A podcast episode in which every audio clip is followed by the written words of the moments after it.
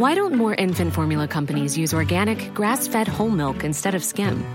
Why don't more infant formula companies use the latest breast milk science? Why don't more infant formula companies run their own clinical trials? Why don't more infant formula companies use more of the proteins found in breast milk? Why don't more infant formula companies have their own factories instead of outsourcing their manufacturing? We wondered the same thing. So we made ByHeart, a better formula for formula. Learn more at byheart.com. Les antipodes.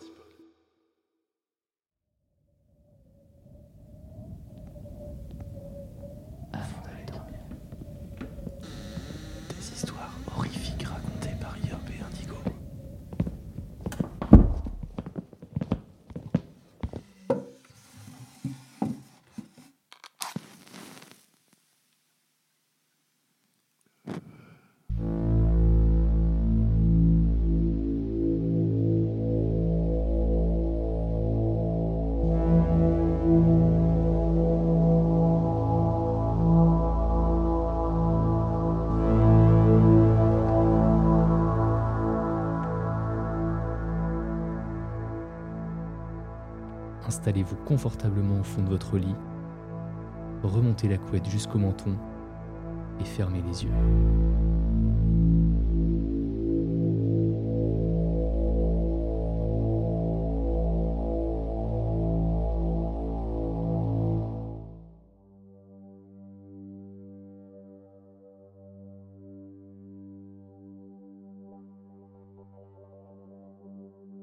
Donner la vie pour une femme est le plus beau de tous les cadeaux. Tout comme les petits garçons qui veulent faire pompier étant grands afin de conduire un gros camion, avoir un bel uniforme, les petites filles sont élevées dans le fantasme de la princesse. Cette petite fille idéalise sa vie, une grande maison, un mari chevalier ou roi à l'armure étincelante, un cheval, des enfants. Et parfois, le nouveau-né présente une malformation cardiaque, héritage familial. Certains ont le droit à une cuillère d'argent, et moi, j'ai eu le droit à une valvule défaillante. Mes premières années ont donc été un long, très long chemin de croix pour mes parents. Les nombreux allers-retours en chirurgie pédiatrique n'ont jamais entamé leur foi en ma guérison. Internet n'en était qu'à son début, et on était bien loin des cagnottes litchi ou autres financements participatifs. Et puisque ma maladie était orpheline, l'hypothétique traitement qui aurait pu me venir en aide n'existait pas. Toujours pas aujourd'hui. Même pas détectable durant la grossesse. De nos jours, oui. La science évolue et c'est tant mieux. Mes parents n'étaient pas riches et absolument tout leur revenu passait dans le paiement de mes soins. Alors, à force de démarchage, d'appels aux dons, de reportages pour les actualités régionales, ils ont pu réunir la somme nécessaire. Il y avait même un peu de rab à la fin de mes opérations. Mes parents ont décidé de créer une fondation pour venir en aide aux autres malchanceux dans mon cas. Grâce aux mécènes, j'ai pu subir de nombreuses opérations qui m'ont permis d'avoir une vie à peu près normale. Mais pas me guérir, au moins me stabiliser. Les sports ne m'étaient pas déconseillés, non. Ils m'étaient interdits. En aucun cas je devais faire monter mon rythme cardiaque trop haut. Ça veut dire quoi trop haut? 120 160 200 Jamais mes parents n'ont pu avoir un chiffre. Je peux comprendre les chirurgiens. Il est délicat de pouvoir annoncer quoi que ce soit. Les conséquences auraient pu être funestes. J'ai donc passé une enfance calme. C'est le moins que je puisse dire. Les professeurs ont toujours été aux petits soins pour moi. En maternelle, lorsque mes camarades jouaient à la marelle, je jouais à la poupée. Mais aller faire comprendre à une petite fille de 4 ans qu'elle ne peut pas sortir jouer au soleil. Je n'en ai pas vraiment de souvenir, mais ce devait être un crève-cœur pour moi et le personnel encadrant. En primaire, à l'heure où mes amis jouaient au loup, à cache-cache, je me contentais de faire l'arbitre. Même si je n'étais pas stigmatisée, on sait tous que les enfants ne sont pas tendres entre eux. Mon handicap étant invisible, pour ceux qui ne le savaient pas, on m'appelait la fainéante ou la tortue. Rien de bien méchant, oui. Mais malgré tout, des mots qui me rappelaient souvent que ma vie était différente. Je me suis tournée vers la prière. Dans mon lit, le soir, j'adressais une longue litanie à Dieu ou à qui voulait bien l'entendre et l'écouter. Je demandais tour à tour qu'une force me soigne, me permette d'avoir une vie normale. Plus tard, je souhaitais qu'on trouve un remède. Il m'est même arrivé de sentir une présence d'entrevoir des yeux fixés sur moi. Je suis certaine d'avoir croisé une entité lorsque j'étais petite.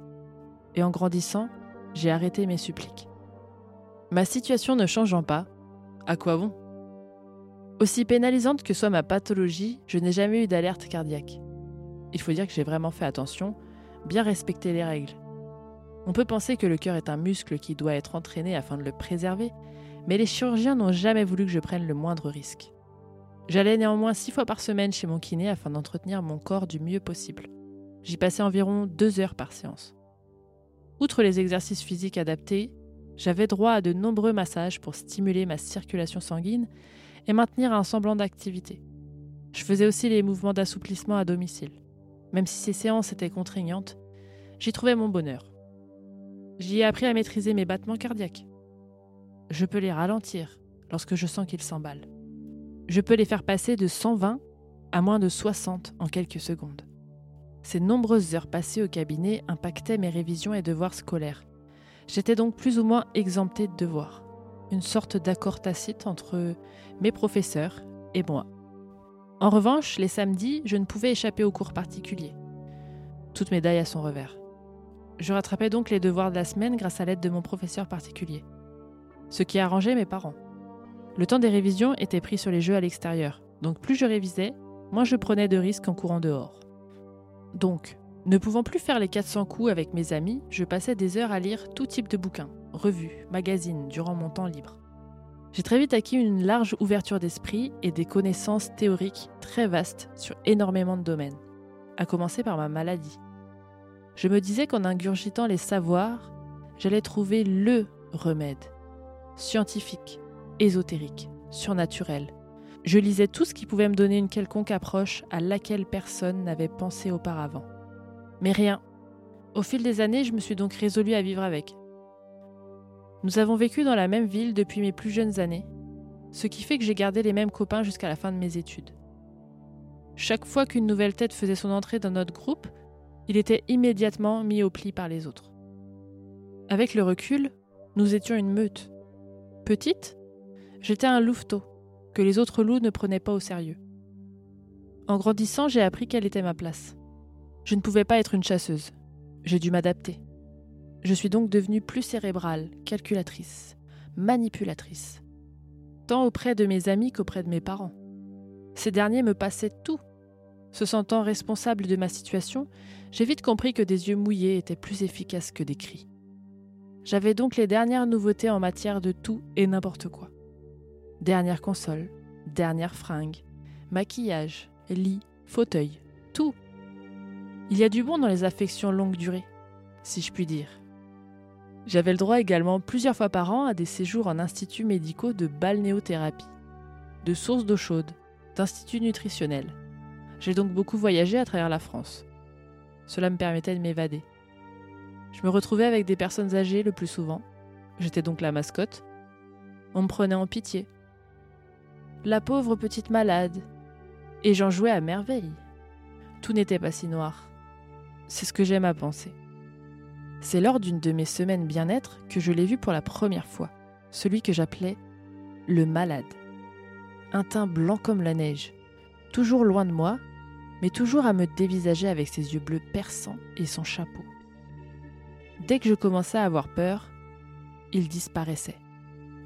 Soit un reflet du soleil, derrière un bus, au milieu de la foule, je semblais être la seule à le voir. J'ai eu mon bac mention très bien, puis direction la fac, de sciences bien évidemment. Je suis cartésienne et matheuse. Grâce à cela, j'ai décroché des stages et finalement un emploi dans une société high-tech, division recherche et développement bien sûr. Tout bonus pour ma boîte, puisqu'en plus d'être une tronche pour reprendre leurs propos, je suis handicapée. Ils ont donc droit à une subvention. Le beurre, l'argent du beurre, vous connaissez la suite. Quant à moi, j'étais la tronche, oui, mais aussi la collègue fragile, celle dont on prend soin, celle qu'on aide lorsqu'elle doit soulever quelque chose. Enfin, vous voyez. Et puis je travaillais avec des collègues super, surtout Michael, celui qui allait devenir l'homme de ma vie. Il était beau, intelligent, drôle, spirituel, l'esprit de Stephen Hawkins dans le corps de Brad Pitt.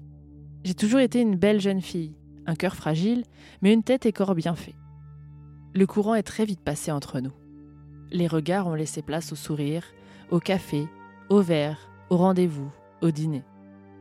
Les choses sont donc devenues très sérieuses entre nous. Fiançailles, mariage. Ils se marièrent mais n'eurent pas d'enfants. Au risque de le perdre, dès le début je lui ai parlé de mon mal. Cela n'a pas semblé lui poser de problème. Au début en tout cas. Lorsque nous sommes allés voir mes médecins, ceci avait été catégorique. Une grossesse me tuerait, moi et mon enfant. Mon cœur ne serait jamais assez solide pour la supporter. Et même si Michael ne l'avait jamais montré, j'ai très vite compris que ça lui pesait. Rien de grave. Nous étions tellement fusionnels. Nous parlions d'adoption. Les temps d'attente sont tellement longs. Alors je me suis remise à prier. Pas à genoux devant mon lit, ni un chapelet entre les mains. De temps à autre, je prenais une large inspiration et durant les 30 secondes suivantes, je me récitais un mantra. Toi, la force qui m'a fait devenir ce que je suis. Entité supérieure ou force intérieure, trouve le chemin qui fera de moi une femme accomplie, qui fera de moi une mère, qui donnera un sens à ma vie.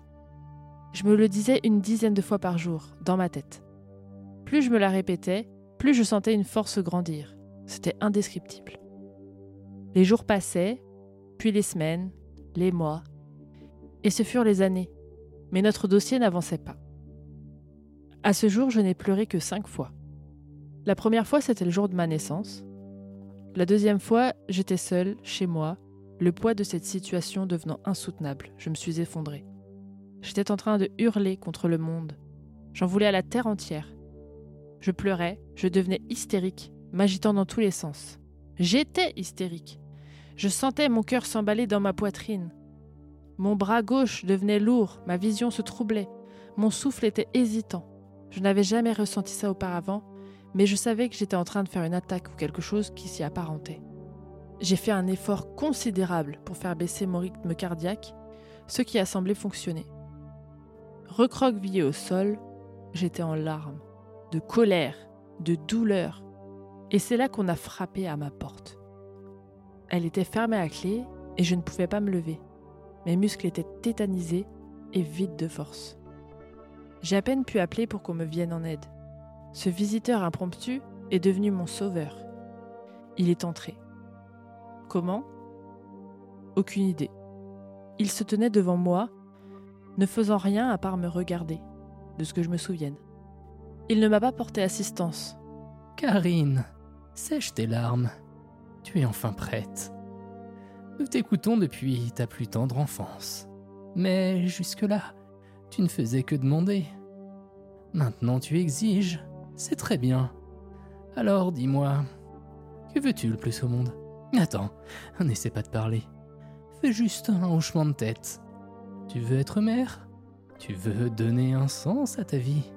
Ma tête était en ébullition. Je n'ai pu que penser ma réponse. Oui, sans problème cardiaque, elle ne devra pas avoir la même vie que moi. Qu'il en soit ainsi, puisque c'est ce que tu veux. Puis il a rajouté. Toi et ta fille, vous vivrez. Elle aura une très belle vie, sans problème de santé. Si c'est ton plus grand souhait, tu en as le pouvoir. Il a remis son chapeau, pris mon téléphone, composé le numéro des secours, leur a donné mon adresse et a disparu. Je me suis réveillée à l'hôpital. J'étais désorientée, incapable d'expliquer ce qui venait de se passer. Les souvenirs ne me sont pas revenus immédiatement. Quelques semaines plus tard. Mon mari m'a rejoint, en stress complet. Mais j'allais bien, j'étais apaisée. Mon cœur toujours aussi malade, mais calmé. À mon retour chez nous, j'ai eu une vraie pulsion sexuelle. Je devais faire l'amour. Je sentais que c'était le moment. Ça n'enchantait pas beaucoup mon mari de prendre le moindre risque quelques minutes après ma sortie des urgences, mais je sais être persuasive. Nous l'avons donc fait. J'étais en pleine phase d'ovulation. Je me suis sentie différente dès le lendemain, comme si quelque chose s'était débloqué en moi.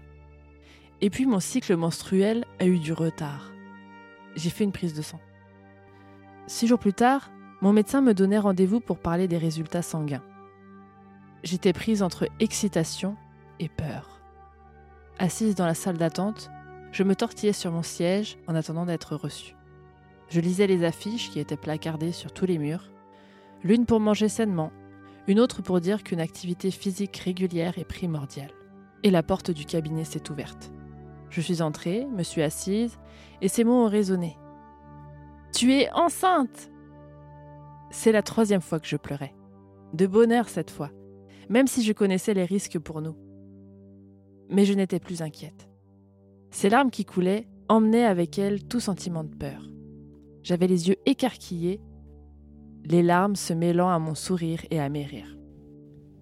Écouté mon médecin m'expliquer que c'était miraculeux, que j'allais devoir être suivie toutes les semaines. Mon téléphone a sonné. Numéro inconnu. Je n'ai pas décroché, bien sûr. J'écouterai le message plus tard. C'était la police. Je devais les rappeler. Ils voulaient me parler de toute urgence. Ils m'ont demandé où je me trouvais, m'ont rejoint immédiatement. Ils avaient l'air sombres et ils m'ont annoncé que Michael venait de décéder d'une crise cardiaque. Un coup de poignard en plein cœur. C'est la quatrième fois que je pleurais. Alors que la vie se développait en moi, mon amour de toujours venait de mourir. Pourquoi? Je suis tombée à genoux. Les secondes m'ont paru être des heures.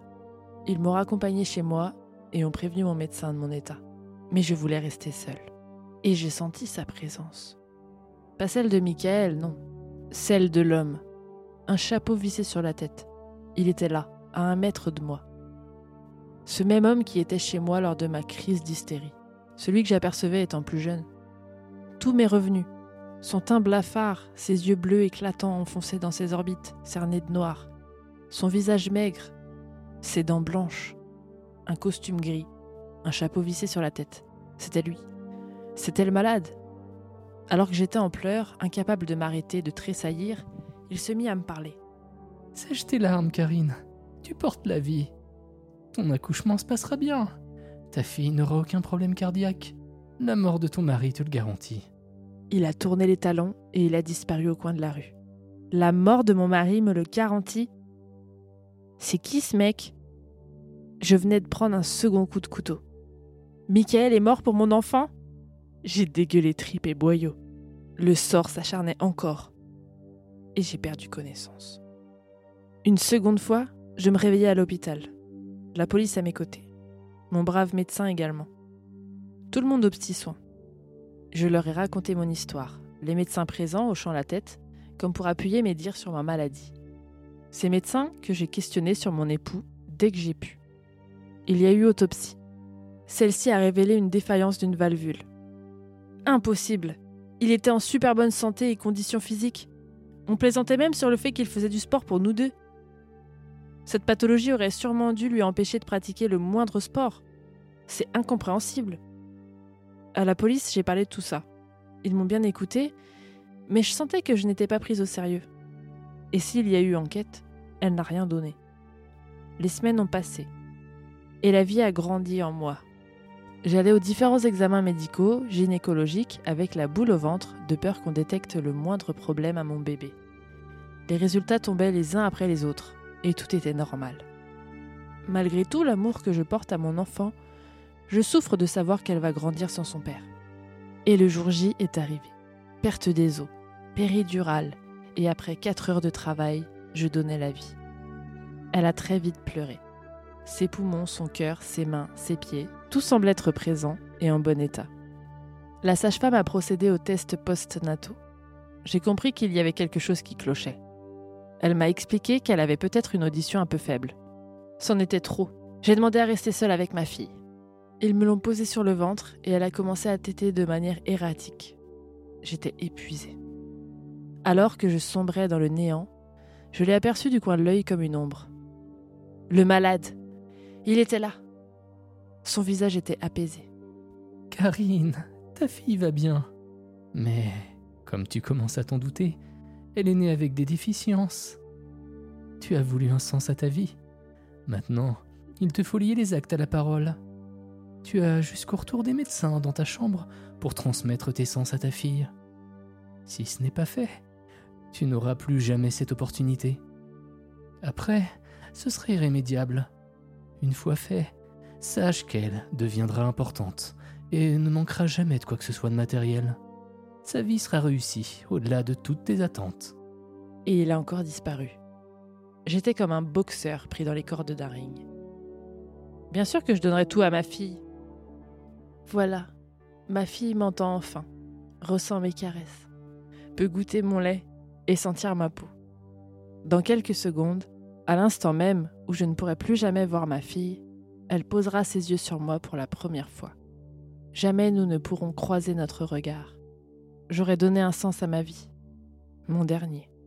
Et bien que je ne puisse plus les sentir, mes dernières larmes coulent sur mes joues.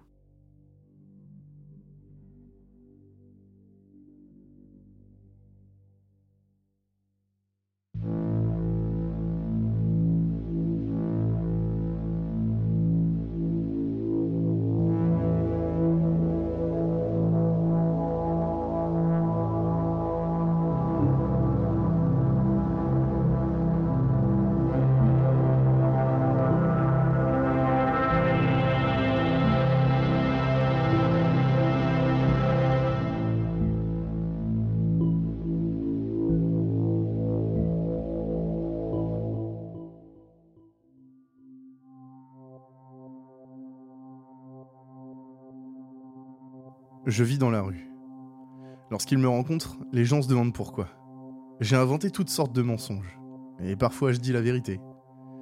Plus rarement encore, quelqu'un me croit. J'ai finalement décidé de tout enregistrer pour laisser une trace après mon départ. Et pour ne plus avoir à répéter l'histoire. La prochaine fois que quelqu'un demandera, il pourra simplement écouter ceci. La plupart des gens passent simplement à côté des personnes sans abri.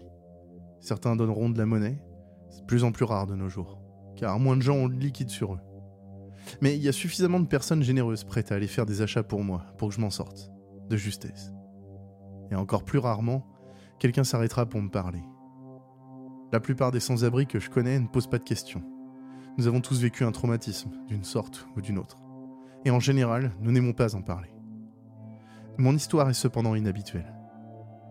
Je m'exprime très bien et je parle couramment l'anglais, le français, le mandarin, l'allemand et le yoruba, avec une compréhension correcte du suédois, du coréen et du swahili. Je suis aussi très doué pour me sortir des situations difficiles et pour persuader les gens de trouver un terrain d'entente. Avec toutes ces compétences, ceux qui me parlent me demandent pourquoi ne suis-je pas, par exemple, un traducteur ou un diplomate bien payé? La réponse est simple. Parce que ces emplois se déroulent en intérieur. Depuis 7 ans, je vis dans les rues d'une ville d'Afrique de l'Ouest. Je ne la nommerai pas. Je survis grâce à la charité des autres et en faisant des travaux de jardinage, ainsi qu'un peu de maçonnerie, du moins dans les premières étapes de la construction. Je dois abandonner ces travaux lorsque les maisons sont presque terminées. Avant ça, j'ai grandi dans le nord de l'Angleterre. Mes parents étaient, ou sont, assez riches, et j'ai fréquenté une école privée. Pas une de celles dont vous avez probablement entendu parler mais mon éducation était excellente. Ma vie se passait très bien. J'avais de nombreux amis et j'obtenais de bonnes notes en sciences, en français et en latin. J'avais remporté quelques concours de piano et j'appréciais les vacances de ski en Suisse la plupart des années. Je suis désolé si ça sonne comme de la vantardise. C'est pas du tout mon intention. Je présente simplement ma vie telle qu'elle était, afin que vous appréciez pleinement le contraste, et pour que vous compreniez que je n'avais aucune raison de la fuir. Vous voyez, juste après mon 13e anniversaire, un vendredi de juin, après l'école, je devais retrouver des amis dans un café en ville. J'étais le premier sur place, me sentant très adulte, et voulant frimer quand ils arriveraient, j'ai commandé un latte. Alors j'étais là, assis seul avec mon café, à parcourir Twitter, lorsqu'une femme s'est approchée de moi. Elle avait 40, peut-être 50 ans, avec de longs cheveux noirs, et portait ce qui ressemblait à un costume qui aurait été très élégant dix ans plus tôt. Maintenant, il était usé, avec des trous et des taches sombres. Elle s'assit en face de moi, à me fixer. J'ai essayé de l'ignorer au début. Après une minute ou deux, j'ai levé les yeux et, sur un ton agacé, j'ai demandé Bon, qu'est-ce que vous voulez? Sa réponse fut simplement trois mots Je suis désolé. Puis elle tendit la main, toucha la mienne, se leva et s'éloigna. Je l'avais jamais vue auparavant, et je ne l'ai plus revue depuis. Cela m'a bien sûr intrigué. Elle m'avait probablement confondu avec quelqu'un d'autre. Je me suis dit. C'était une rencontre étrange, certes, mais c'était fini. Et c'était au moins une bonne histoire à raconter à mes amis lorsqu'ils arriveraient enfin. J'étais probablement un peu plus secoué que je ne voulais l'admettre. Et je pris une autre gorgée de mon café avant de me lever pour aller aux toilettes. 10 mètres pour aller aux toilettes. Et ce fut la dernière fois que je fus jamais en Angleterre. J'ai poussé la porte des toilettes, je suis entré, et j'ai été frappé au visage par une neige glaciale. Je n'avais aucune idée où j'étais à ce moment-là. Sous le choc, je me suis retourné pour repasser par la porte. Mais il n'y avait pas de porte. Au lieu de cela, j'étais entouré par un paysage blanc. Il m'a fallu un moment pour réaliser que c'était une tempête de neige et que j'étais dehors. Je pense pas avoir paniqué. Je comprenais juste pas ce qui s'était passé, ni comment. Mais j'ai calmement évalué la situation. J'étais dehors, dans le froid et la neige, vêtu de mon uniforme d'été, short inclus, sans aucune idée de l'endroit où se trouvait le refuge le plus proche. Je pourrais essayer de comprendre ce qui s'était passé plus tard. Pour l'instant, je devais survivre. En regardant autour de moi, la visibilité n'était pas aussi mauvaise que je le craignais. Il faisait jour, la nuit tombait droit, contrairement à la tempête que j'avais imaginée au début. Et je pouvais distinguer une rangée nette d'arbres au loin. Cela signifiait probablement une route, et une route signifiait la civilisation. Je me suis donc dirigé dans cette direction, traversant ce qui semblait être un champ, et en cinq minutes, j'étais effectivement sur une route. Il n'y avait aucun panneau à distinguer, alors j'ai choisi une direction au hasard et j'ai commencé à marcher. Après environ une demi-heure, j'ai vu une lumière au loin. Je grelottais depuis un moment, mais je me sentais alerte. Je pensais donc pas être en danger immédiat d'hypothermie. J'ai continué et je suis arrivé devant un petit cottage éclairé par les fenêtres du rez-de-chaussée. Un homme a répondu à mes coups frénétiques à la porte d'entrée. Il a prononcé quelques mots dans une langue que je ne connaissais pas, et je me suis précipité à l'intérieur, voulant me mettre au chaud avant de m'expliquer. Et puis, j'étais sur une plage. Il m'a fallu un moment pour me remettre du choc, de la chaleur étouffante. J'ai cligné des yeux sous le soleil éclatant, et j'ai regardé autour de moi alors que mes yeux commençaient à s'ajuster. J'entendais les gens s'éclabousser dans l'eau et s'amuser en général. Un homme à la peau foncée, en short et t-shirt, a accouru vers moi, me demandant si j'allais bien. Je suppose que je devais avoir l'air assez perplexe et déplacé, et j'étais probablement la seule personne à proximité à encore grelotter. Encore confus, mais soulagé qu'il parle français, une langue que je maîtrisais assez bien, je l'ai regardé et j'ai essayé d'expliquer ce qui se passait. Et en vérité, je savais pas ce qui se passait. Et je l'ai simplement fixé, abasourdi. Il s'est présenté comme étant Louis. J'ai réussi à balbutier un Où suis-je? À quoi il a répondu que j'étais sur une plage près de Port-au-Prince. Alors que j'avais toujours du mal à m'exprimer, Louis m'a proposé son aide. Il m'a demandé où étaient mes parents, et ne pouvant pas répondre, il m'a conduit à sa voiture, disant qu'il pouvait me conduire chez lui, et qu'on pourrait réfléchir à la suite là-bas. J'ai depuis appris que c'était une décision très imprudente. Port-au-Prince, en Haïti, est l'une des villes les plus touchées par le crime dans le monde.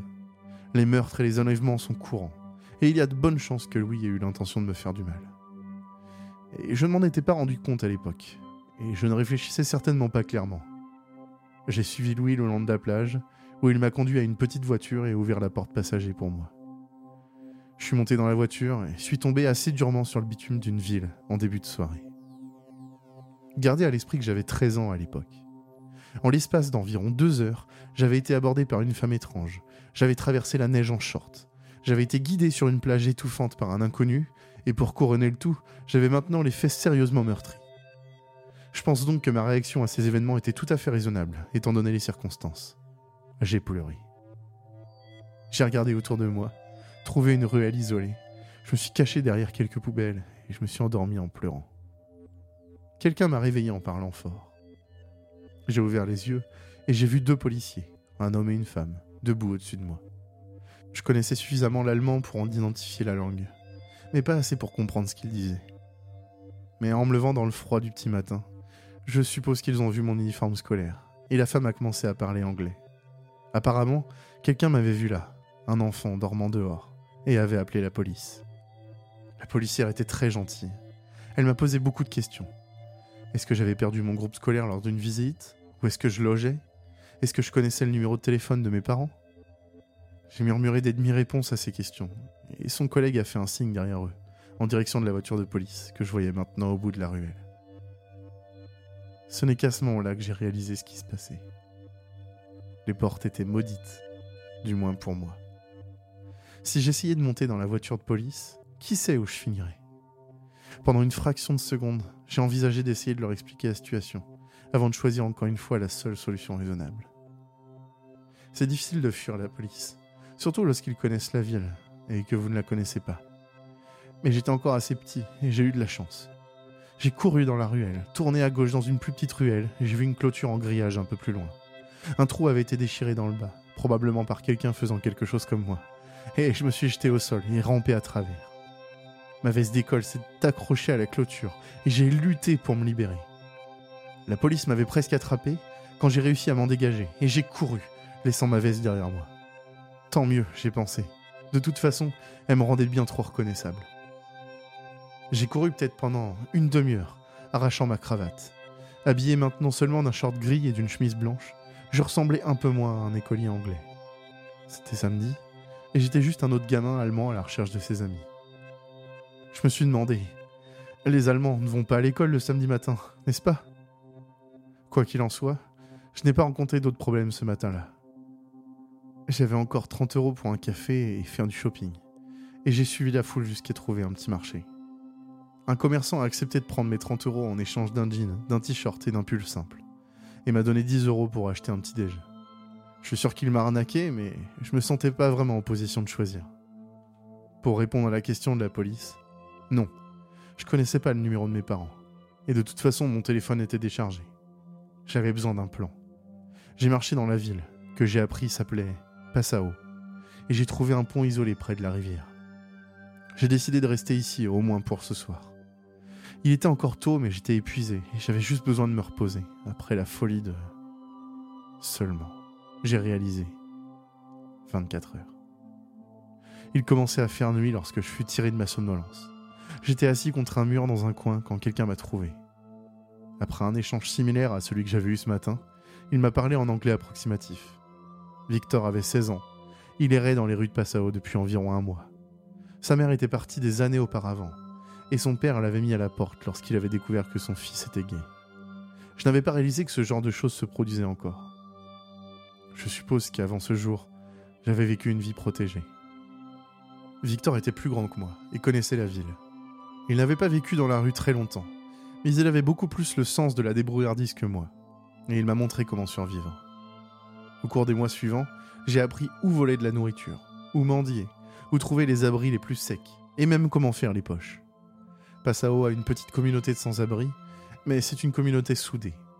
J'ai appris à bien connaître certaines personnes. On peut dire que lorsque mon 14e anniversaire est arrivé, j'étais beaucoup plus conscient et capable. J'ai appris l'allemand et j'ai pratiqué mon français avec un autre migrant. J'ai appris à réparer des vêtements et à marchander avec les vendeurs ambulants. J'étais encore petit pour mon âge et j'ai découvert que je pouvais me faufiler et me cacher dans des espaces très étroits. En bref, je me suis avéré utile pour la communauté des sans-abri de Passao. Assez utile pour que d'autres se fassent un plaisir de satisfaire mes petites excentricités et aillent dans les magasins pour moi lorsque j'avais besoin d'acheter quelque chose. J'ai obtenu des couvertures et un sac de couchage pour l'hiver. Et Victor chargeait même mon téléphone pour moi dans les cafés et les pubs. Ce n'était pas la vie à laquelle j'étais habitué, mais c'était une vie. Et j'avais de la compagnie. Tout a changé après avoir vécu un peu plus d'un an en Allemagne. C'était en début de soirée environ une heure avant le coup d'envoi de la finale du championnat d'Europe. L'Allemagne allait jouer contre l'Espagne, et il y avait beaucoup de monde dans les pubs à se saouler. Une aubaine pour un voleur. Victor et moi, on travaillait ensemble depuis un an, et nous avions une routine bien rodée. On traînait dans une rue animée jusqu'à ce que je vois deux hommes sortir d'un pub. L'un d'eux mettant son portefeuille dans sa poche arrière en partant. Parfait. J'ai fait signe à Victor et j'ai commencé à marcher derrière eux. Après quelques instants, Victor les a heurtés par le côté, me donnant l'opportunité de prendre son portefeuille. Mais son ami avait tourné la tête pour regarder derrière lui au pire moment. Il a crié, et les deux se sont tournés vers moi. J'ai couru, et Victor est parti dans la direction opposée, mais les deux hommes l'ont ignoré. J'avais une avance, et je pensais pouvoir les distancer, mais l'un d'eux se rapprochait. En une fraction de seconde, j'ai décidé qu'il serait plus facile de me cacher dans une foule, et j'ai couru vers la porte du pub bondé que les deux hommes venaient de quitter. J'ai poussé la porte et je me suis précipité à l'intérieur. Je suis arrivé à Nankin de nuit. Bien sûr, je ne le savais pas à l'époque, mais c'était une rue assez animée et j'ai vu les caractères chinois sur les panneaux de signalisation. Je ne vais pas détailler mon séjour là-bas, qui a duré environ un an et demi, mais à bien des égards, c'était similaire à mon temps en Allemagne. D'une certaine manière, je m'y habituais. Vivre dans la rue est plus ou moins la même chose dans n'importe quel pays. Nankin est une ville bien plus grande que Passau, et assez prospère. Mais chaque ville a ses sans-abri. J'ai donc commencé à les chercher, et bien que cela m'ait pris un peu plus de temps qu'en Allemagne, j'ai appris la langue et la culture du lieu. Si vous cherchez sur Google, vous pourriez penser que Nankin est assez sûr. La plupart du temps, c'est vrai. Mais dormir dans la rue n'y est pas plus sûr qu'ailleurs. J'ai trouvé la sécurité dans un gang de rue, utilisant les compétences que j'avais apprises dans le vol à la tire. Les gens vont et viennent dans les rues, mais j'étais avec un groupe de 5 ou 6 jeunes pendant mon séjour là-bas, ayant même une petite aventure avec Yan, une fille de quelques années de plus que moi. Nous faisions ce que nous appelions des hit and run. Nous agressions quelqu'un seul, volions son portefeuille, puis nous courions dans différentes directions. Les autres se retrouvaient dans un entrepôt abandonné à l'écart du centre-ville, et ils se sont habitués à mon étrange insistance à rester dehors et à dormir ailleurs. Nankin a une présence policière plus forte que Passau. Mais mes collègues savaient où ils ne se rendaient pas. Et je m'en suis plutôt bien sorti, jusqu'à une nuit de mars. Nous suivions un couple d'hommes ivres dans la trentaine, et nous étions sur le point de faire notre mouvement habituel lorsqu'un autre groupe est arrivé pour faire la même chose. J'ai vu la situation se développer et j'ai fait signe à mon équipe de partir. Mais nos concurrents nous ont suivis dans une ruelle. Ils voulaient manifestement se battre, et deux de mes amis aussi. J'étais prêt à laisser tomber, et j'ai réussi à les dissuader d'une confrontation, quand Yi Chen, qui était toujours un peu impulsif, a asséné un coup de poing à l'un des autres. Trois d'entre eux sortirent des couteaux de leur manteau. L'un poignarda Yi Chen au ventre, et les autres s'en prirent à nous. Je me suis enfui. J'étais le plus rapide de notre bande. Mais l'un d'eux était plus rapide que moi et il a failli m'attraper. Ne voyant pas d'autre option, j'ai couru vers la rue principale et je me suis dirigé vers un magasin. Le personnel était en train de fermer, mais je n'avais pas besoin d'entrer. Je devais juste franchir le seuil. J'ai réussi à passer la porte. Cette fois, j'ai atterri en Suède, en pleine campagne. C'était un début d'après-midi ensoleillé. Alors j'ai marché jusqu'à trouver une route et j'ai suivi les panneaux en direction de Göteborg. C'était à 15 km et plusieurs conducteurs m'ont proposé de m'emmener et j'ai évidemment décliné. D'une certaine manière, je commençais à me sentir plutôt confiant. J'avais déjà changé deux fois d'environnement et je pensais savoir quoi faire. La Suède est un bel endroit, même pour les sans-abri, surtout si vous êtes jeune et blanc. Les étrangers étaient généralement gentils et je m'en suis bien sorti. Cependant, il peut faire très froid dans les rues en hiver, et lorsque la neige a commencé à tomber, j'ai réalisé que je ne survivrais probablement pas jusqu'au printemps. Alors, en novembre, pour la première fois, volontairement, j'ai franchi la porte d'un magasin pour me retrouver dans un autre pays. Cela n'a pas aidé. De la première neige légère d'un hiver suédois, je suis arrivé dans une forêt par des températures glaciales. J'étais passé de l'après-midi en Suède à la soirée, alors j'ai supposé que j'étais quelque part en Russie. Mais je pouvais pas rester. Après avoir regardé autour de moi pendant un moment, je n'ai trouvé aucun signe de civilisation. Alors j'ai décidé de tester ma malédiction. Cette femme, trois ans plus tôt, m'avait-elle maudit? Elle m'avait semblé étrange, mais pas méchante. Peut-être avait-elle simplement réalisé, avant moi, que j'avais été maudit par quelqu'un ou quelque chose d'autre. Je savais pas. Pas à cette époque. Mais je comprenais un peu comment cela fonctionnait. J'ai ramassé des bûches et des branches tombées, et en environ une heure, j'ai construit un cadre rectangulaire. Une porte. J'ai franchi le seuil. Rien ne s'est passé. Je me suis retrouvé de l'autre côté de la porte. Bon, cela n'avait pas fonctionné. Peut-être fallait-il une vraie porte. Je pouvais guère construire de gonds dans la forêt, même si je savais comment faire. J'ai donc plutôt rassemblé des lianes et des feuilles et les ai assemblées pour créer une porte suspendue en haut du cadre, comme un rideau à perles. Honnêtement, j'étais assez fier de mon travail. Pour une première tentative sans outils, j'étais très impressionné et presque réticent à le tester. Mais il faisait froid, il faisait noir et il commençait à pleuvoir, alors j'ai traversé. Ça a fonctionné, et mon prochain arrêt était au Kenya. Je me suis retrouvé à la campagne, par une chaude soirée, dans une ferme. J'ai estimé que j'étais loin de la ville, et j'ai appris plus tard que j'avais raison. J'ai donc décidé de me présenter au fermier. Il parlait à peine anglais, et je ne parlais pas encore swahili. Mais j'ai réussi à persuader la famille qui gérait la ferme de me laisser travailler pour eux. Je suis sûr qu'il ne comprenait pas vraiment mes motivations. Un jeune Anglais élégant, demandant seulement de la nourriture en échange de son travail, choisissant de dormir dehors. Mais ils étaient sympathiques et satisfaits de l'accord. Au cours des deux années suivantes, j'ai appris comment fonctionnait la ferme, développer mes muscles. Je suis toujours petit, mais fort. Et j'ai prouvé que j'étais un travailleur capable. J'ai cueilli des grains de café, géré les vaches, réparé des clôtures et acquis un beau bronzage. J'ai même parfois fait le voyage vers une ville marchande voisine, assis à l'arrière de l'un des pick-up. J'étais certainement une curiosité pour les locaux, mais j'ai été bien traité. J'aurais volontiers passé ma vie sur cette ferme kenyane. Mais après deux ans, quelque chose s'est produit. Le père de la famille était parti au marché, et nous autres travaillions dans les champs. J'apportais plusieurs paniers de grains de café à la grange quand j'ai entendu des cris et des appels au secours. La mère de la famille, Anissa, était tombée dans la cuisine. De l'extérieur, je pouvais voir que sa jambe était gravement blessée. Elle saignait abondamment, et je crois que je pouvais voir un os saillant. Il était rare qu'il n'y ait qu'une seule personne dans la ferme, mais cela arrivait. L'aide la plus proche était probablement à au moins dix minutes, et Anissa saignait trop vite. J'étais le seul à pouvoir l'aider, mais je devais entrer d'une manière ou d'une autre. La porte était bien sûr hors de question, mais la fenêtre de la cuisine était grande ouverte. Les fenêtres. Étaient-elles sûres? La réponse, comme je l'ai découvert, était non. J'espère qu'Anissa a reçu l'aide dont elle avait besoin, bien que j'en doute. Mais la dernière image que j'ai d'elle, alors que je passais une jambe par la fenêtre de la cuisine, était une expression de terreur absolue. Et puis elle et la ferme ont disparu, remplacé en un instant par les rues nocturnes de Séoul. Une fois de plus, je devais tout recommencer, et une fois de plus, je devais apprendre une nouvelle langue. L'anglais n'est pas très bien parlé en Corée, et il m'a fallu du temps avant de m'adapter. Je me suis fait peu d'amis, et j'ai principalement vécu en solitaire, en volant et en faisant les poches. Sans le genre de réseau que j'avais établi en Allemagne et en Chine, les choses étaient plus difficiles. J'ai été pris à quelques reprises, et j'ai réussi à m'échapper avant que quelque chose de grave ne se produise jusqu'à ce qu'après environ un an, je suppose que la police ait reçu quelques rapports de vol dans mon secteur. J'ai remarqué une présence policière accrue, et un jour, j'ai simplement fait preuve de négligence. Un couple prenait un café à l'extérieur d'un bar à midi. Le portefeuille de l'homme était posé sur la table entre eux et j'avais faim. J'ai mis ma capuche sur mon visage, couru et attrapé le portefeuille. Pendant ma fuite, j'ai sorti l'argent et jeté le portefeuille au sol. Puis, dix minutes plus tard, la police m'a retrouvé.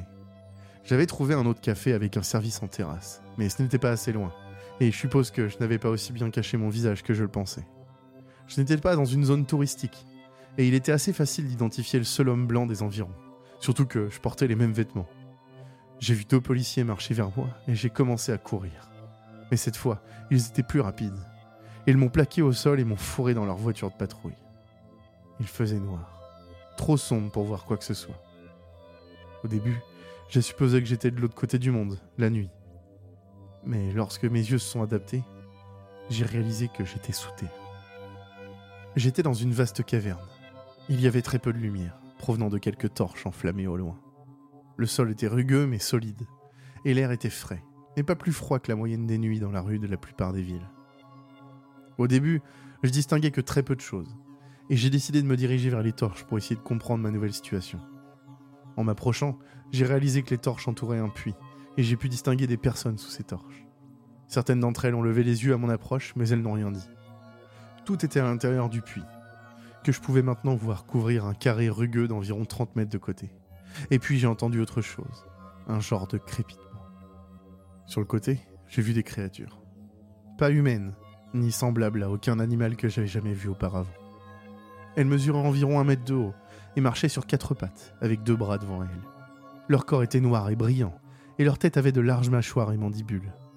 Des années plus tôt, lors d'un cours de science, nous avions quelques lucanes dans un aquarium, et ces créatures me rappelaient celles-ci. Les scarabées se sont approchés de moi. Ils étaient six, et bien qu'ils soient plus petits que moi, ils m'ont rapidement maîtrisé. Tout en produisant d'horribles cliquetis et crépitements, ils m'ont emmené au bord du puits.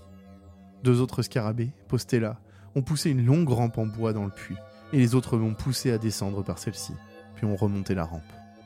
J'étais coincé. Du moins c'est ce qu'il semblait. Les murs étaient trop hauts et lisses pour y grimper facilement. Et je remarquais maintenant plusieurs autres scarabées montant la garde à intervalles réguliers le long du mur. Même si je parvenais à sortir, je n'avais aucune idée d'où je me trouvais, ni du type de problème dans lequel je m'étais cette fois-ci fourré. Les humains avec moi étaient environ 50, assez diversifiés mais jeunes. Il y avait des adolescents et des personnes dans la vingtaine, mais pas plus âgées. À 19 ans, je me situais plus ou moins au milieu en termes d'âge. Une femme s'est approchée de moi et a commencé à parler en français. Super, au moins je pouvais la comprendre.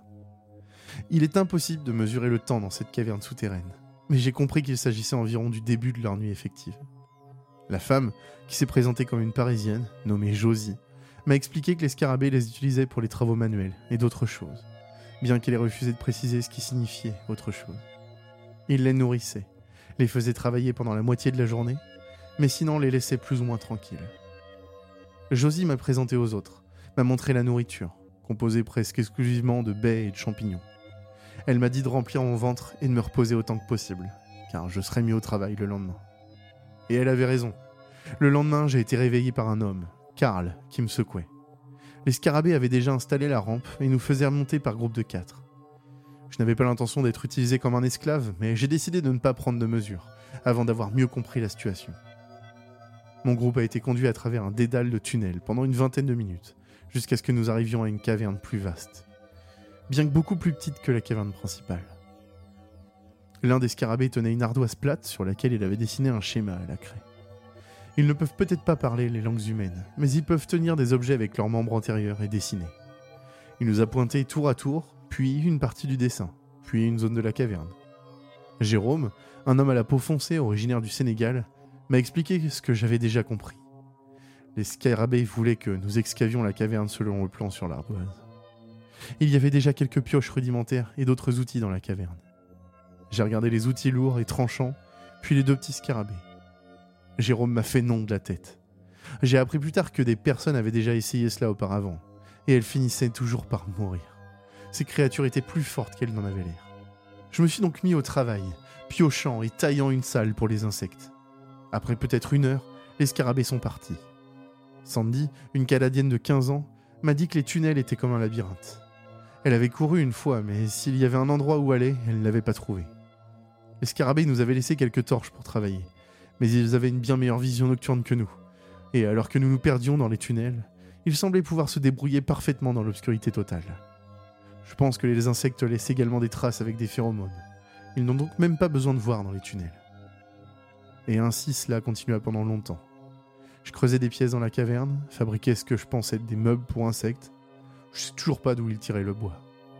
Et j'ai même travaillé à la forge. Nous marquions nos journées par nos périodes de repos. Et il y a longtemps, quelqu'un avait commencé à graver des traits sur le mur de la fosse pour marquer chaque jour. Comme le voulait la tradition, j'ai gravé mon nom au-dessus du jour de mon arrivée. C'était le jour 11408, depuis le début du calendrier, 31 ans plus tôt. Nous passions nos soirées à raconter des histoires. De véritables récits de nos vies à l'extérieur. Des histoires que nous pouvions nous rappeler avoir lues, et des histoires que nous inventions nous-mêmes pendant des longues journées de travail. J'ai suggéré de chanter une fois, ma proposition a été immédiatement rejetée. Apparemment, les scarabées n'appréciaient vraiment pas les chants humains. Lorsque l'on vit dans la rue, les gens vont et viennent. Haruki, un jeune de 25 ans, a été écrasé par une roche qui est tombée pendant une excavation. Je n'étais pas dans le même groupe, mais j'ai entendu les cris résonner dans les couloirs. Conformément à notre tradition, nous avons gravé son nom sous la ligne de ce jour-là. Les arrivées sont marquées au-dessus, et les départs, comme nous les appelions, en dessous de la chronologie. Jason est apparu quelques mois après, suivi peu après par Lise, de la même manière que moi. Puis Caroline, une jeune fille de 16 ans originaire du Mexique, a craqué alors que nous étions rassemblés dans la fosse à la fin de la journée. Tout le monde peut craquer s'il est poussé à bout. Et lorsqu'elle a atteint la rampe, Caroline a crié et hurlé puis s'est enfuie dans l'obscurité. Quelques-uns des insectes l'ont poursuivi, et c'est là que j'ai découvert à quelle vitesse ils peuvent se déplacer. Ils ont rattrapé Caroline en quelques secondes seulement, et l'ont traînée au bord de la fosse, la maintenant au sol jusqu'à ce que nous soyons tous à l'intérieur, et qu'ils aient retiré la rampe. D'autres scarabées étaient arrivés, et alors, sous nos yeux, ils l'ont déchiquetée. Sa chair s'est déchirée sous les mandíbules qui la lacéraient. J'ai regardé, incapable d'aider, mais incapable de détourner les yeux, alors qu'elle hurlait de douleur jusqu'à ce que sa trachée soit coupée. Et puis, ils ont commencé à la manger. Il a fallu une dizaine de minutes en tout, et à la fin il ne restait plus rien. Aucun signe qu'il s'était passé quelque chose, à l'exception du sang qui coulait sur le mur de la fosse. Nous avons tout vu et tout entendu. Le déchirement de la chair, le craquement des os, le pépiment des insectes dans ce que je ne peux interpréter comme de l'excitation. Lorsqu'ils ont eu fini, Les scarabées se sont tenus sur le mur, nous ont regardés d'en haut et sont partis comme si rien ne s'était passé. Nous étions bien sûr sous le choc. Il n'y a eu aucune histoire à raconter ce soir-là. En fait, personne n'a parlé pendant que Karl gravait Caroline sous le trait ce jour-là. Nous sommes allés nous coucher en silence, bien que je ne sache pas si l'un d'entre nous a réellement dormi cette nuit-là. Moi, certainement pas. Le jour suivant s'est déroulé comme d'habitude. Nous avons travaillé dans un silence assourdi. Nous sommes retournés dans la fosse. Nous avons mangé notre maigre repas de baies et de champignons. J'ai été le premier à parler. Ma vie là-bas n'était pas formidable, mais c'était quelque chose avec lequel je pouvais faire face. Quelque chose dans lequel je pouvais trouver un certain niveau de contentement. Mais plus maintenant. Alors, pour la première fois, j'ai posé des questions sur les portes. La plupart de mes camarades n'avaient pas vraiment réalisé que les portes étaient le déclencheur. Il semblait que j'étais le seul à avoir voyagé ailleurs. Le royaume souterrain était le premier et le seul voyage que les autres avaient fait. Simon, un compatriote anglais, nous a dit qu'il avait une fois apporté des objets aux demeures des créatures. Ils vivaient dans des grottes taillées, vraisemblablement extraites par des générations précédentes de captifs humains. Et bien qu'ils ne comprennent pas leur culture, ils avaient clairement des décorations. Là-bas, il avait une grande ardoise avec un visage dessiné à la craie. Un visage humain qu'il n'a pas reconnu, jusqu'à ce que Jenny arrive quelques jours plus tard. Il n'en avait pas parlé à l'époque, mais cela m'a aidé à commencer à assembler les pièces du puzzle, je pense. Je ne comprends pas ma malédiction, mais je crois que les créatures m'ont marqué. Les autres humains à cet endroit n'avaient pas voyagé comme je l'avais fait. Leur premier voyage à travers une porte les a conduits dans le souterrain. Je pense que la femme dans le café a reconnu que j'étais marqué et a essayé de m'aider. Je pense que lorsqu'elle m'a touché, elle a perturbé la malédiction, rendant ma destination aléatoire. Et je repense au moment où j'ai essayé d'aider Anissa dans la ferme kenyane, et à l'expression de son visage lorsque j'ai disparu par le portail. Je me demande ce qu'elle a vu lorsque j'ai disparu. C'était intéressant, mais cela ne nous aidait pas vraiment. J'ai ensuite parlé de mes voyages. Comment toute porte ou même fenêtre agissait comme un portail. Comment j'en avais créé un moi-même, et comment cela n'avait pas fonctionné jusqu'à ce que j'installe une porte dans l'encadrement. Et petit à petit, nous avons élaboré un plan. La majeure partie du sol de la fosse était en pierre lisse, mais il y avait une petite zone de terre, large de quelques mètres. Nos ravisseurs descendaient rarement dans la fosse. Ils jetaient la nourriture d'en haut, nous évacuions les déchets dans des seaux, et ils n'avaient pas besoin de descendre pour nous faire monter, car ils nous privaient simplement de nourriture si nous refusions, comme Jérôme s'en souvenait des années auparavant. C'était un plan simple, mais lent. Au cours des mois suivants, nous avons discrètement ramené de minuscules morceaux de pierre, de bois et tout ce que nous pouvions cacher sur nous. D'abord, nous avons construit une planche en bois, juste assez petite pour couvrir le sol. Une personne creusait la terre sous la planche, pendant que les autres faisaient le guet. Les scarabées ont de petits yeux, et bien que leur vision nocturne soit excellente, je pense qu'ils ne voient pas très bien de loin, se fiant davantage à l'odorat. Donc si nous étions prudents, nous pouvions travailler sans être repérés. Et nous l'étions. Si nous étions pris à n'importe quel stade du plan, tout serait fini. Nous avons travaillé moins d'une heure chaque nuit, recouvrant le trou avec la planche et cachant la planche avec de la terre. La terre extraite allait peu à peu dans nos seaux à déchets. Après un certain temps, nous avons atteint la roche solide, mais le trou faisait désormais environ un mètre et demi de profondeur.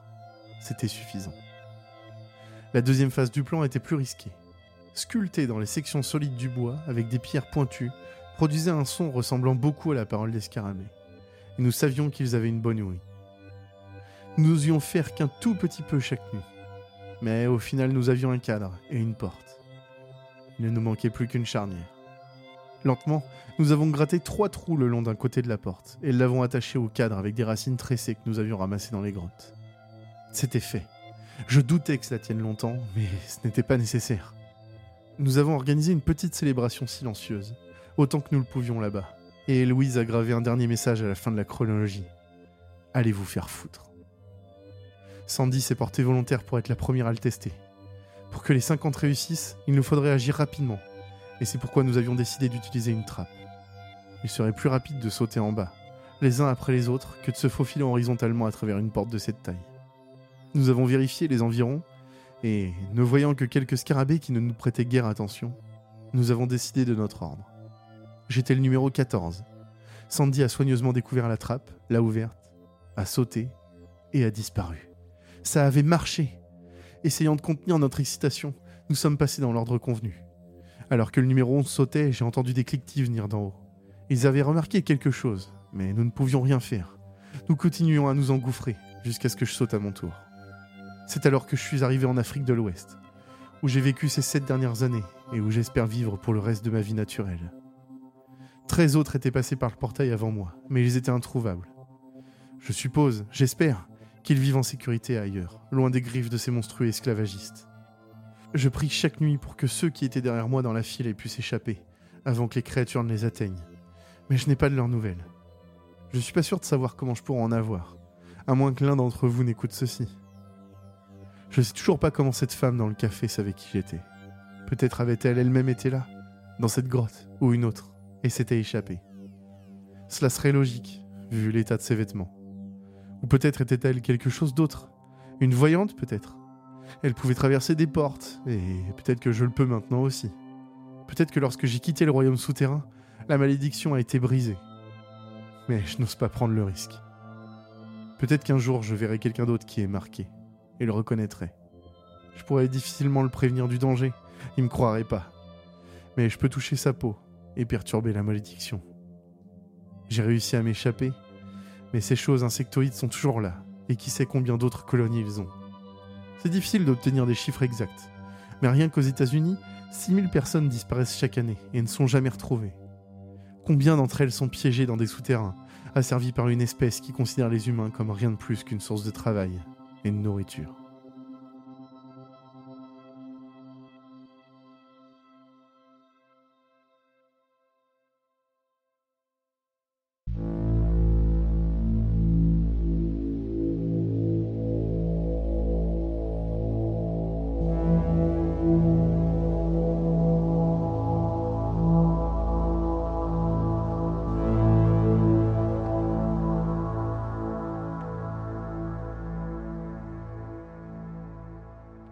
Et le bonsoir Bonsoir Indigo.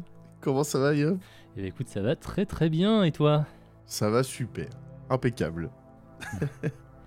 en ce, en ce mois euh, de septembre euh, plutôt pluvieux finalement Oh, un temps dégueulasse. Ouais, mais bon, il faut, bien, Dégueulasse. il faut bien un peu de pluie. Mais bon, on n'est pas là, euh, on n'est pas là pour parler de la pluie et du beau temps, euh, Indigo. on a, C'est vrai. on a pas- Pourquoi on est là bah, déjà, déjà, on vient de, de passer un, un plutôt bon épisode avec euh, deux histoires euh, chouettos. Ah ouais, carrément. Carrément. La, la première, euh, donc, euh, Un sens à ma vie, que nous a envoyé ce, ce bon, bon Jagal, Scardig, hein, qui commence à être un, Ce habi- gars sûr. c'est un habitué maintenant des, de, nos, de nos auteurs, donc on le remercie. Et euh, on remercie aussi. euh, Merci beaucoup. euh, et carrément. On remercie aussi Vanille. Vanille à la lecture. Et deuxième histoire, Sans abri, donc que tu as lu, donc une histoire un petit peu plus longue, Exactement. qui nous a été envoyée par Cosmo Gobelin. Ouais. Cosmo Gobelin, j'aime beaucoup ce pseudo. Il est trop bien. Donc, euh, merci à lui. Ça match un peu bien avec euh, l'univers de l'histoire en plus. Ouais, c'est vrai, hein. c'est vrai, j'y avais pas pensé, mais elle- elle est quand même euh, trop bien cette histoire. Elle change un peu. euh, Il y a un, un côté un peu fantastique, un côté euh, très très cool. Ouais, on n'avait pas encore eu les grosses bêtes comme ça, là. C'était quoi, des scarabées? Des, des scorpions, je sais plus. Ah, dans ma tête, j'a- j'arrivais pas à me sortir de la tête que c'était des fourmis, tu vois. Je sais pas pourquoi. Je voulais absolument que ce soit des fourmis en fait. T'imaginais des fourmis géantes? Ouais, c'est pour ça, je sais pas, il y avait un truc de genre travailleuse et tout, tu vois, euh, d'organisation. euh. Il y avait pas des épisodes de Sauce Park où il y avait des euh, bêtes euh, cheloues comme ça, là? Les hommes crabes. Les hommes crabes. Avec la chanson des hommes crabes. Oui, oui, je m'en Ils disent dedans ressemblent à des hommes, ont le goût du crabe. Enfin bref, l'histoire était cool quand même. Ah ouais, elle était trop bien. On a aussi des patrons à remercier. Donc euh, ben, merci euh, Silandrop, euh, Noémie, Caroline, Adrien, encore un autre Adrien, Rolaenia, les croustibates de Presque Vico, Charlotte, Maximilien, Elodie, Andy, Antonin, Franck, Cédric et Elle Barbu. Ah, Vous êtes euh, nombreux, hein, nombreux et nombreuses, ça, ça fait plaisir. c'est incroyable. Et, euh, et bienvenue euh, parmi, parmi la crème de la crème des patrons. on, on espère que les quick slips euh, vous plaisent. On a sorti un What the fuck récemment d'ailleurs. Ah ouais. Ça faisait combien de temps qu'on n'avait pas sorti? Ça faisait quasiment un an qu'on n'avait pas sorti de, de What the fuck. Combien? Mais, mais franchement, l'attente, l'attente valait le coup. hein. Franchement, complètement. Ouais. Complètement. C'était incroyable. Même s'il a été, euh, il a été complété par un- une espèce de- d'invention euh, de dernière minute là sur ChatGPT. Ouais, C'était fou. c'est vrai que j'avais récupéré, euh, j'avais gardé euh, des segments, tu vois, mais de vieux enregistrements. On se faisait la réflexion tout à l'heure, euh, il y, avait Jess, du coup, dans, dans l'enregistrement, elle était encore enceinte à l'époque, quoi. Ouais, ouais, ouais. Plus d'un an qu'on avait ces enregistrements qui traînaient. Ah mais clairement. Mais, euh, mais ouais, vra- vraiment bien cool, le plus, le plus long what the fuck qu'on ait jamais sorti. Beaucoup de prod, de l'ambition derrière. On sent que les antipodes, ça, ça y va, quoi. Donc, Et ça c'est grâce à vous. c'est- grâce à ça qu'on peut continuer un peu nos, nos conneries, quoi. Ah mais clairement. Mais après, si ça, voilà, si ça peut vous donner envie de, de devenir Patreon et de, de nous soutenir, euh, suite au dernier What the Fuck qu'on a sorti, voilà un commentaire de, de Morgy qui nous dit Juste incroyable cette raclette infernale, j'en ai pleuré de rire. Voilà. vous n'aurez pas le contexte. On, ouais, on peut quand même donner le titre, ça s'appelle La raclette des damnés. Voilà. Vous êtes de plus en plus nombreux à nous rejoindre sur Patreon, sur Patreon. Mais il y a un autre compteur qui est en train d'augmenter euh, dangereusement là. oh oui, on en parlait la dernier- au dernier épisode. Exact. On aimerait bien atteindre les, les 2000 abonnés sur, euh, sur Instagram et on est actuellement à 1927.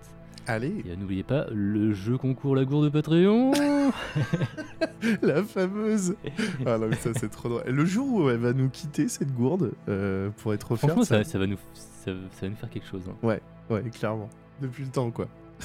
Franchement, celui, celui qui va la, la gagner, il aura vraiment un, vraiment un vrai objet euh, à date, quoi, dont on parle, dans, Ah qui ouais. nous aura accompagné pendant plein d'épisodes. hein. Ah mais clairement. Donc voilà, bientôt les 2000, euh, très cool avant la fin de l'année, on verra.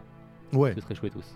ouais, ouais, ouais, complètement. Et euh, tant qu'on est dans les stats, euh, ça fait très longtemps qu'on n'a pas parlé de stats d'écoute.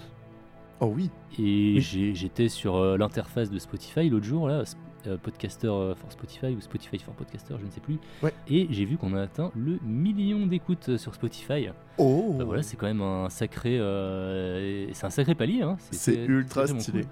Et ça veut dire à peu près euh, 3, euh, 3 millions au total en fait. hein. Ouais. Vu que euh, Spotify, voilà, c'est un tiers de, de nos écoutes. euh, C'est un peu compliqué en fait d'avoir le, le total parce que voilà, on a changé euh, trois fois d'hébergeur, c'était comptabilisé un peu bizarrement. On fait un ratio, normalement on est à peu près à 3 millions d'écoutes. Bah, merci à tous d'être toujours aussi présents quoi. Franchement, depuis, merci. c'est complètement fou. Ouais, ouais, vraiment. ouais. Ça fait, euh, ça fait plaisir quoi d'avoir euh, d'avoir autant d'auditeurs, autant surtout qu'on on reçoit vraiment des, des messages à chaque épisode. on a de la chance. hein. On a reçu un courrier euh, récemment euh, d'un- auditeur qui nous disait qu'il avait repris le, le goût à, à l'écriture euh, grâce à nous. Il nous a envoyé une histoire. On va bientôt la lire d'ailleurs dans un prochain épisode. Ah ouais, franchement, trop bien. Incroyable ce mail. Ouais. Bah, je pense qu'on en reparlera. C'était fou. justement. Ouais, ouais. On, en- on en parlera dans, dans l'épisode où il y aura Ouais, où il y aura histoire. les son histoire. Ouais, ouais. On reçoit vraiment euh, des, des messages et, et, euh, et ça nous aide vraiment en fait à continuer. Ah j'ai beaucoup- dit beaucoup trop de fois le mot vraiment dans, dans cette phrase, mais c'est parce qu'on le pense quoi. C'est pour montrer à quel point c'est sincère. Voilà. et là, du coup, on rigole et ça marche plus. c'est honteux. non, mais c'est vrai. C'est vrai, c'est vrai. C'est complètement fou. euh, C'est vraiment vrai. C'est vraiment vrai. Voilà, si on, si on devait résumer cette expérience, c'est vraiment vrai.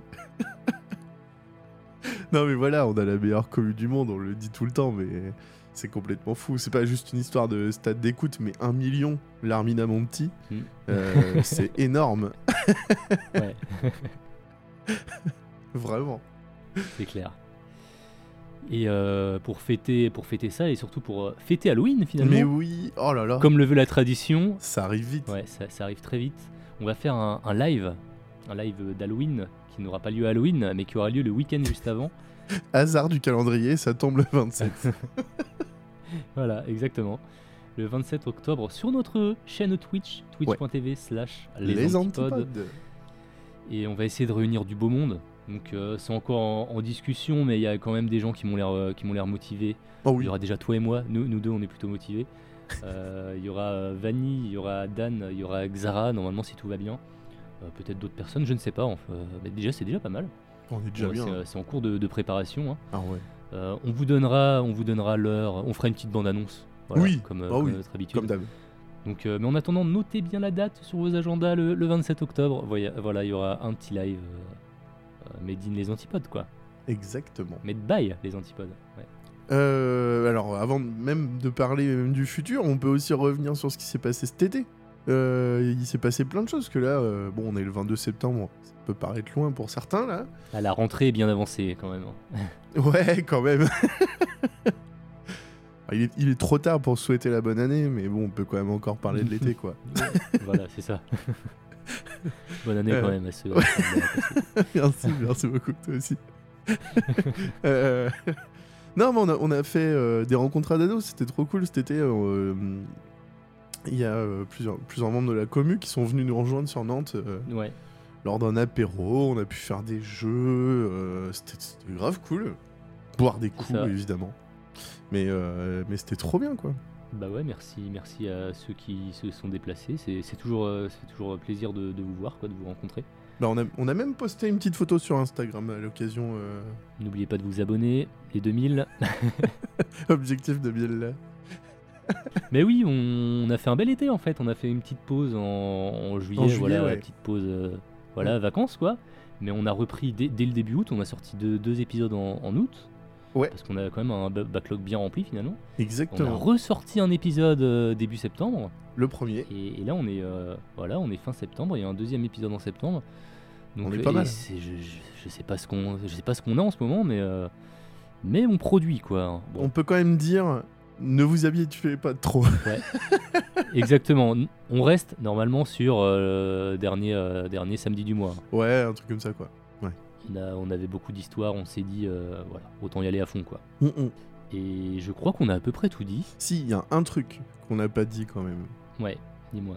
On a remercié Vanny qui a lu euh, la première histoire. Tu m'as remercié pour avoir lu l'histoire titre, l'histoire sans abri. là. Oui. Euh, Mais toi, dans tout ça, mon cher Yop, C'est vrai qu'on n'a pas beaucoup beaucoup entendu. eh bien, euh, j'étais là quand même. ah, tu nous as préparé quelque chose. Exactement. Et, en plus, c'est une histoire, c'est une histoire un petit peu plus légère euh, que d'habitude, Ouais. euh, que j'ai beaucoup aimé. Et je l'ai fait en live du coup euh, sur ma chaîne et, euh, et les gens l'ont l'ont bien aimé aussi. euh, donc, euh, vous nous en direz des nouvelles. N'hésitez pas en commentaire sur Spotify, Apple Podcast, tout ça. Euh, vous nous en direz des nouvelles. Moi, je l'aime bien. voilà. Excellent. Donc, euh, la bonne écoute. Bonne écoute. À bientôt.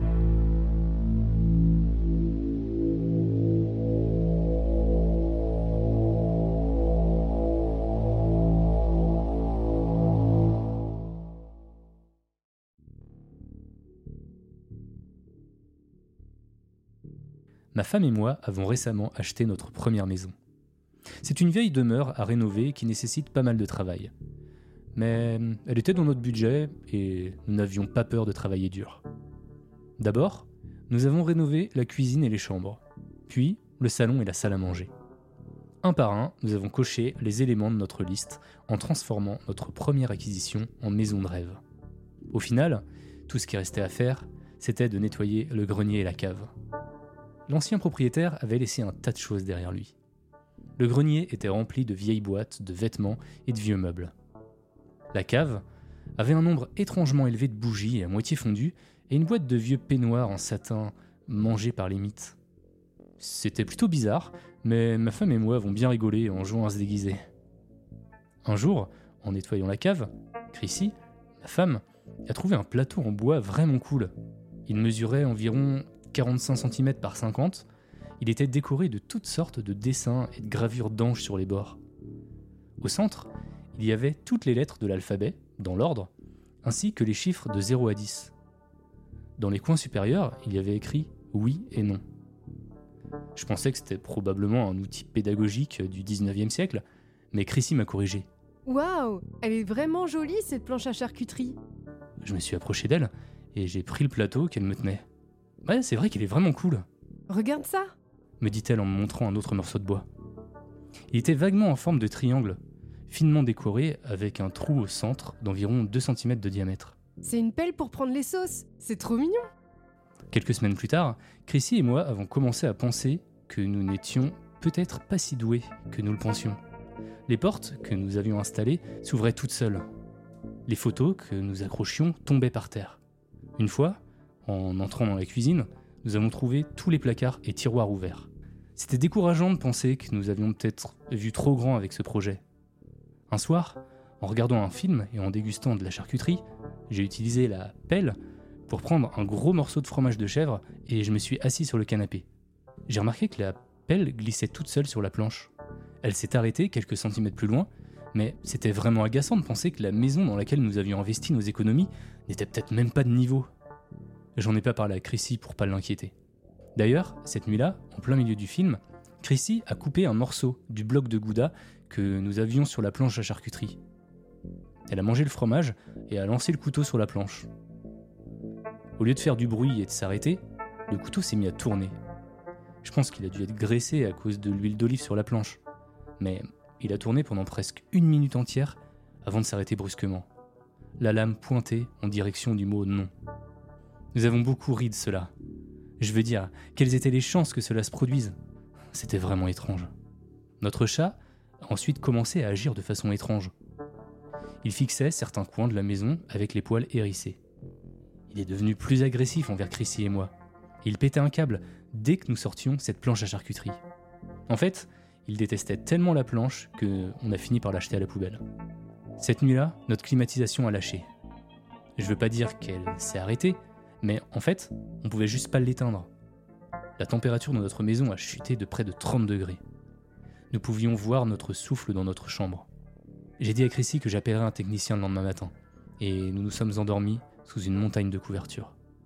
Quand je me suis réveillé, le lendemain matin, Chrissy n'était pas là. J'ai supposé qu'elle était partie tôt, pour faire quelques courses. Mais sa voiture était toujours dans l'allée. Peut-être qu'elle était partie courir. J'ai entendu le chat faire des bruits très agressifs et je suis allé voir ce qui se passait. Il était sur le comptoir de la cuisine, en train de pester contre une planche de bois qui était posée dessus.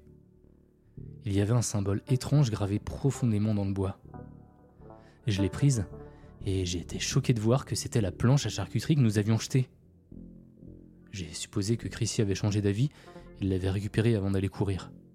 Je suis allé dans la salle de bain et, alors que je m'apprêtais à me mouiller le visage, la porte s'est brusquement fermée derrière moi.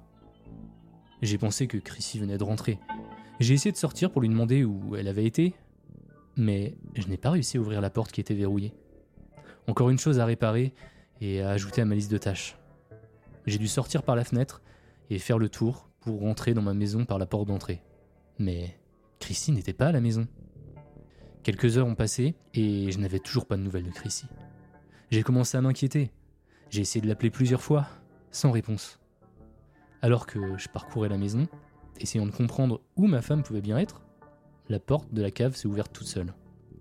J'ai entendu des bruits provenant de cette cave sombre. Des pas, puis des murmures, puis, curieusement, le son étouffé d'un bébé qui pleurait. J'ai appelé la police pour leur dire que ma maison avait été cambriolée. Ils ont effectué une fouille complète, y compris la cave et le grenier, et ils n'ont trouvé personne. J'ai porté plainte pour la disparition de Chrissy avant qu'il ne parte. Ça fait trois jours. J'entends toujours les pas et les voix. Les portes s'ouvrent et se ferment constamment. J'ai jeté cette putain de planche à charcuterie trois fois et elle revient toujours. J'ai vérifié la climatisation des centaines de fois. J'ai même fait appel à un professionnel. Mais il fait toujours aussi froid dans cette maison chaque nuit. Je sais que je suis un bon bricoleur. Ces portes ne sont pas de travers. Les sols de cette maison sont de niveau. Je commence à comprendre ce qui se passe vraiment ici. Ma maison doit être hantée, c'est pas possible. Et je sais pas quoi faire. J'entends la voix de Chrissy. Elle vient de la cave. Elle me demande de l'aide. Je veux descendre, mais j'ai trop peur. Je peux pas faire confiance à cette maison. Je sais que dès que je mettrai les pieds là-bas, la porte se fermera derrière moi. Qu'est-ce que vous pensez que je devrais faire?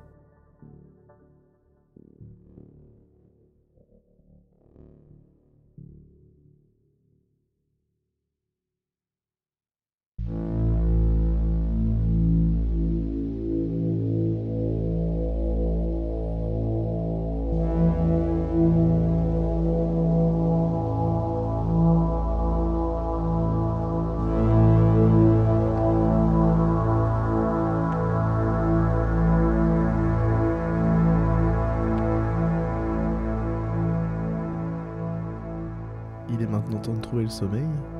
À bientôt.